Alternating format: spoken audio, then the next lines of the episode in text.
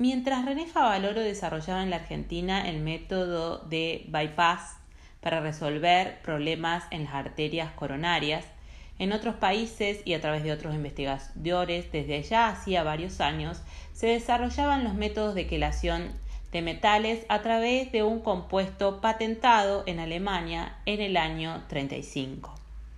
Este producto permitía quelar, es decir, atrapar, quelar viene de garra, del griego garra, quelar metales que producirían disturbios inflamatorios en la placa de ateroma, en la aterosclerosis, precursora de lo que es enfermedades coronarias. Al método mecánico macro excelente del doctor Favaloro se suma esta intervención que piensa a nivel celular y subcelular.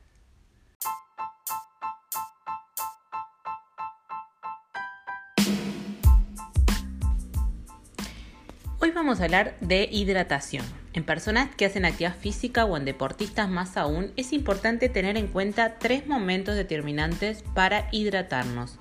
Uno es antes de entrenar, otro es durante y otro es después de culminado el entrenamiento y la competencia. Bueno, los riesgos de la deshidratación comienzan cuando apenas tenemos una pérdida de peso corporal mayor al 2%. Generalmente los síntomas de deshidratación comienzan antes de la sensación de sed.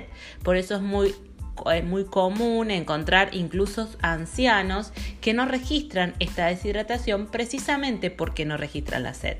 ¿Cuáles son los riesgos de deshidratación? No solamente en deportistas, sino en el común de las personas. El riesgo de vida, la injuria por calor, eh, la disminución del rendimiento en el caso del deporte y la, disminución del rendimiento mental también. Ante la actividad física es importante chequear el color de la orina, por eso se usa una escala muy interesante en función del el color precisamente de la orina para monitorear los requerimientos de líquidos el calor se elimina durante la actividad física por radiación, conducción, convección, sudor y evaporación, que es eh, el método de sudoración que uno normalmente conoce y percibe. Cuando existe deshidratación hay más riesgos de calambre, más fatiga muscular y pérdida de sodio.